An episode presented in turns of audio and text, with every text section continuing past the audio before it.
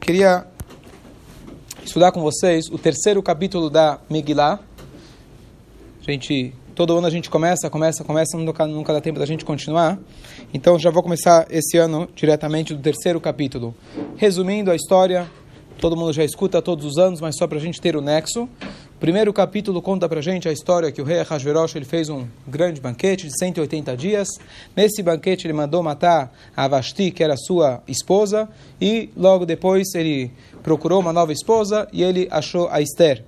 Depois, no final do segundo capítulo, que é daí que a gente vai continuar, o Mordecai escutou dois guardas reais, um conversando com o outro, querendo matar, tramar para envenenar o rei. O Mordecai entendeu a linguagem deles, delatou isso, contou para Esther, e Esther contou para o rei em nome de Mordecai, e aqui termina o segundo capítulo.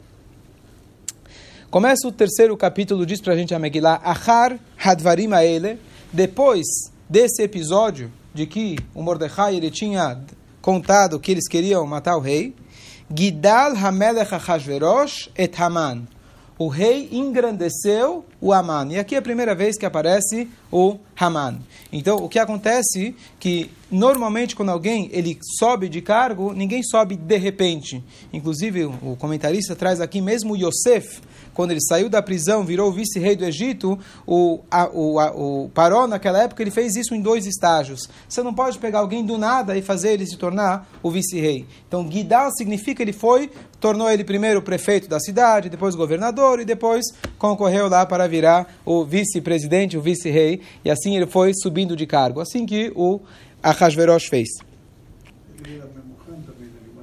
Amém? Sim. E na hora que ele deu a ideia, ele já era um conselheiro. Ele já era um conselheiro real, já era um conselheiro real, inclusive foi ele que deu a ideia para matar, para matar Vashti, e, é, e ele foi então realmente o rei subiu de carga.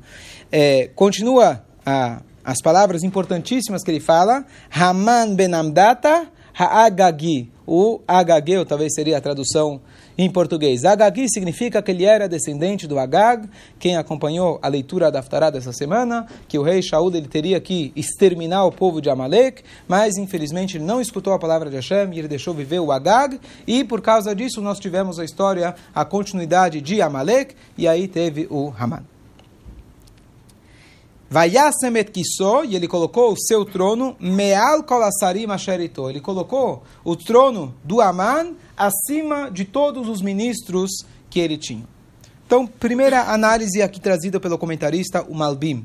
O que, que significa depois dessas coisas? Na verdade, Deus, ele makdim refuá lamaká. Deus, ele sempre já traz a cura antes de trazer, Deus nos livre, a doença. A cura já está planejada, armada, e aí depois vem a doença. Isso é uma regra. Hashem ele já, sempre já está tudo planejado. Então, o que, que significa que o capítulo começa com as palavras depois dessas coisas? Sempre que você começa um capítulo, o capítulo seguinte é posterior ao capítulo anterior. Você não precisa começar o capítulo dizendo depois disso aconteceu.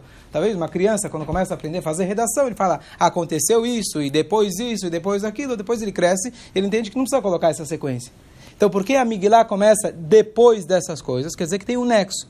Então, diz para a gente, o Urashi também traz isso, de que Magdim Refeualamaka, depois de que Hashem fez com que Mordecai, dela, Mordecai contou que eles queriam matar, isso lá na frente vai ser uma ajuda para Mordecai, que naquela noite que o rei não podia dormir, ele vai ler o que foi feito para Mordecai, e aquilo ajudou para inverter a história. Então, por isso aqui a Megillah começa com Aharat Varimaele, ou seja, depois que Deus já armou a cura, aí sim, de repente aparece o Haman que vai começar o seu plano.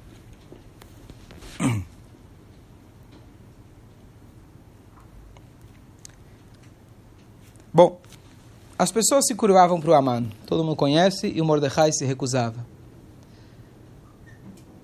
Aqui, o Malbim ele traz uma coisa super curiosa. Vechol koleu pasu, que a gente vai entender uma coisa muito interessante. Vechol avdei amelech, e todos os servos do rei, asher bechar os servos do rei que estavam no portão do rei, perto da corte. Korim umistachavim leaman, eles se prostravam, eles se curvavam e prostravam para o Aman, que a porque assim o rei tinha ordenado a ele. O Mordecai, Lo ichra lo ishtachaveu, Mordecai não se curvava, não se prostrava, ele não fazia nada disso. E olha que interessante. Aqui o Malbim ele pergunta por que, que ele fala os escravos do rei que estão no portão do rei. Todo mundo. Que diferença faz? Então aqui existe um conceito interessante que é o seguinte: existe uma regra que quando você está na frente do rei, você não pode prestar respeito para qualquer outro a não ser o próprio rei. Se o rei está na sua frente, tem que ele é o único que merece respeito. Como que é possível, de repente, surgir o Haman, ele anda pelas ruas, dentro da capital, onde o rei qualquer hora pode aparecer, e todo mundo começa a se curvar para ele.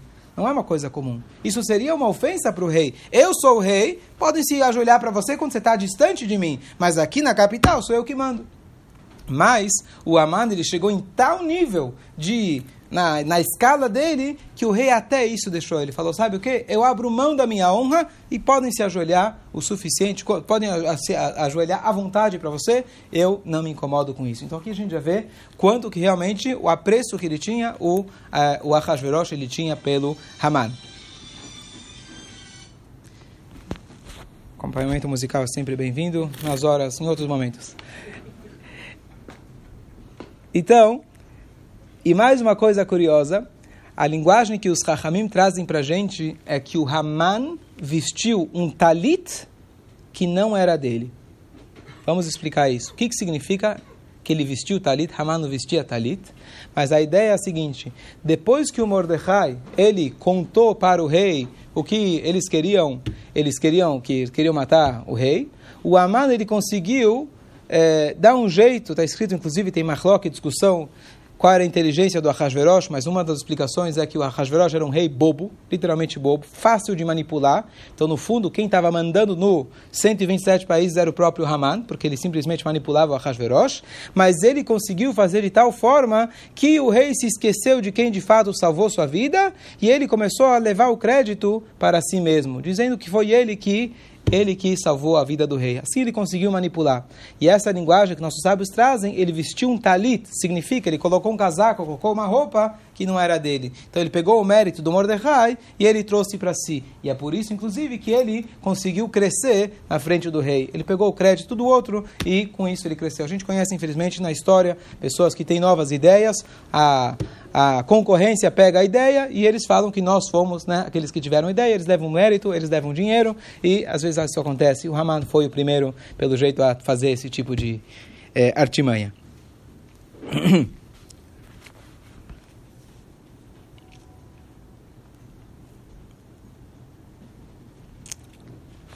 Agora, por que, que o Mordecai se recusava a se prostrar? Resposta que todo mundo fala. Por que, que ele não se prostrava? Só para Deus. Tá certo? Na Torá nós não temos nenhum episódio que alguém se prostra. Yaakov se prostra para o irmão. Tá certo que inclusive eu falei no Shabat que ele seria que ele não, ele se curvou para o irmão. Ele se curvou para o irmão, para Isaf. Ad Gishto, Ad Achiv, claramente a Torá fala.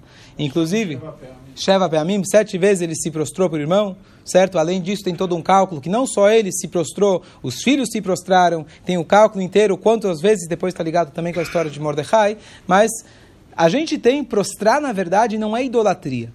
Prostrar para alguém como, não estou dizendo que é, calma, calma, Prostrar para alguém como sinal de respeito não é idolatria propriamente dito.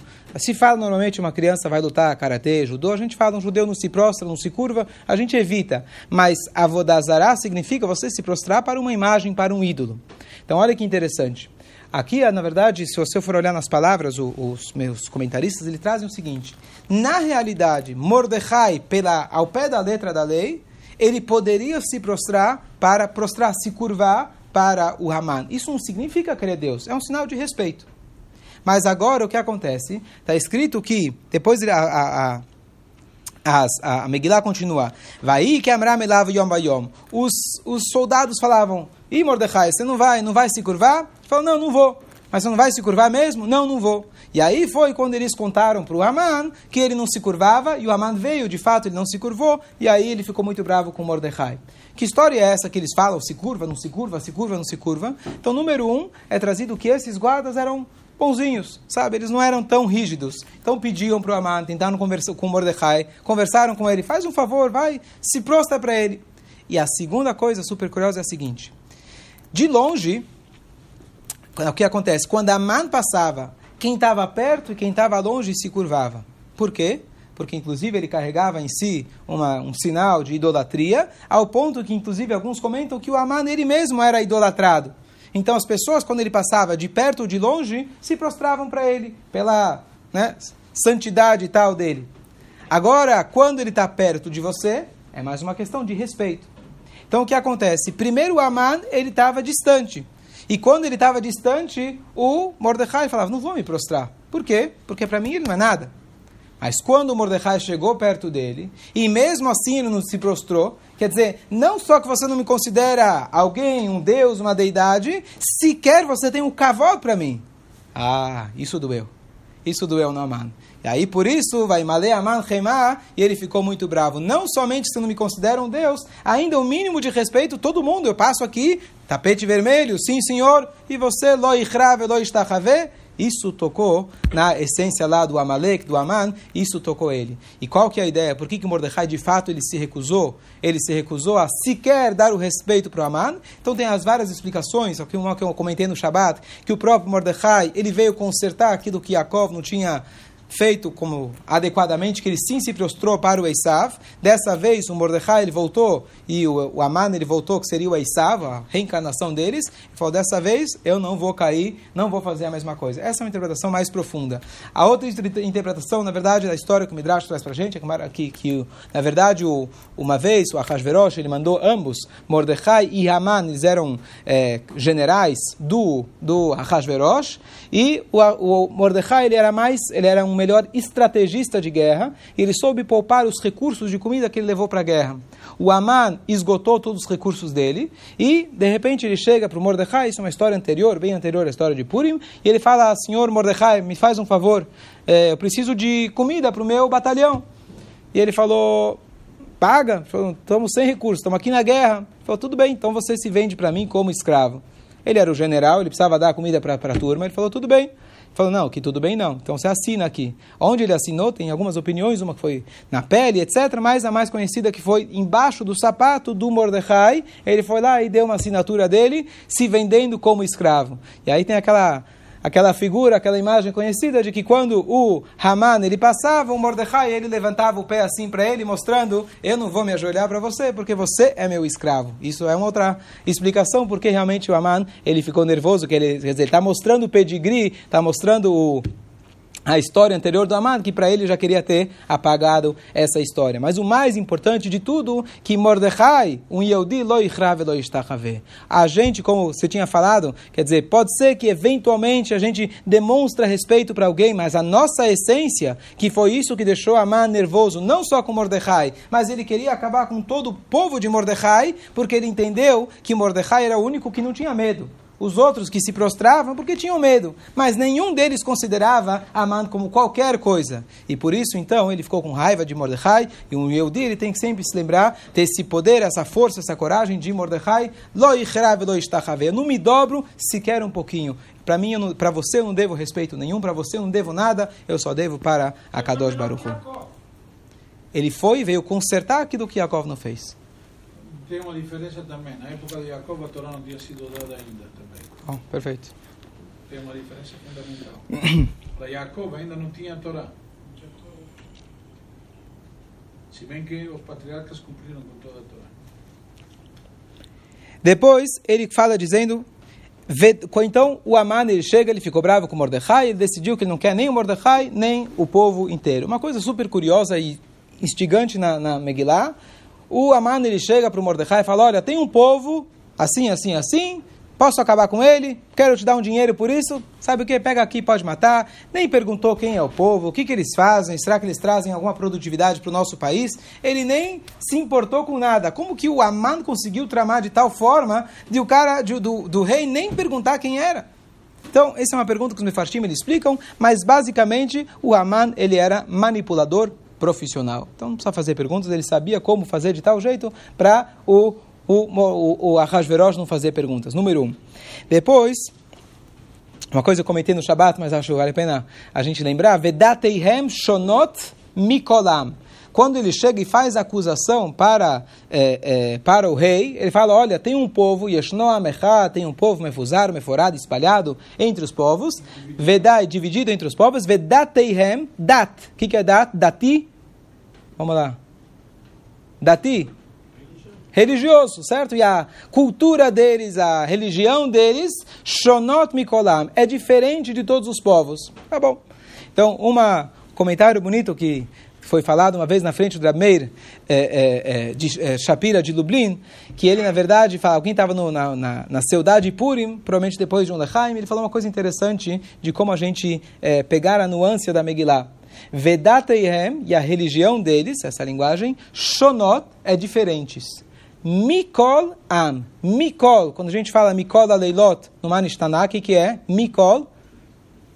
De todas. Mikol, Mikol, eh, Mikol Am, de todos os povos. Então ele falou o seguinte: Vedatayem, as práticas religiosas deles, Mikolam, vem de todos os outros povos. O que, que significa isso? A alegria dele, a celebração deles, vem a partir dos outros povos. O que, que significa isso? Parou, quis destruir nosso povo, ele virou bolinha de Kneidalach, virou Matzah, virou Maror, tá certo? Depois você teve o Antiochos, os gregos quiseram acabar com a gente, virou Latkes e sonhos, tá certo? E agora, a história de Aman, ele virou aquele, aquela estrelinha de goiabada, tá certo? O osneiaman que a gente come. Vedateyem, assim ele falou. A prática deles, da onde surge? Mikolam, de todos os povos.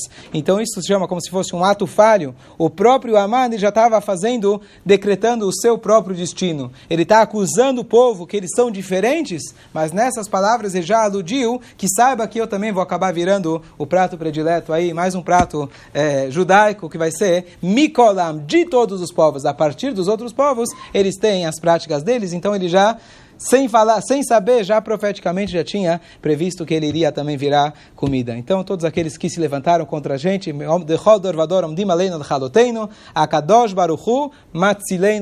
Hashem salva a gente deles, que se Deus quiser, a gente possa em breve sair desse galuto, e aí sim a gente vai poder fazer a grande refeição com a Shia Siskenu Mirav Amém. Amém.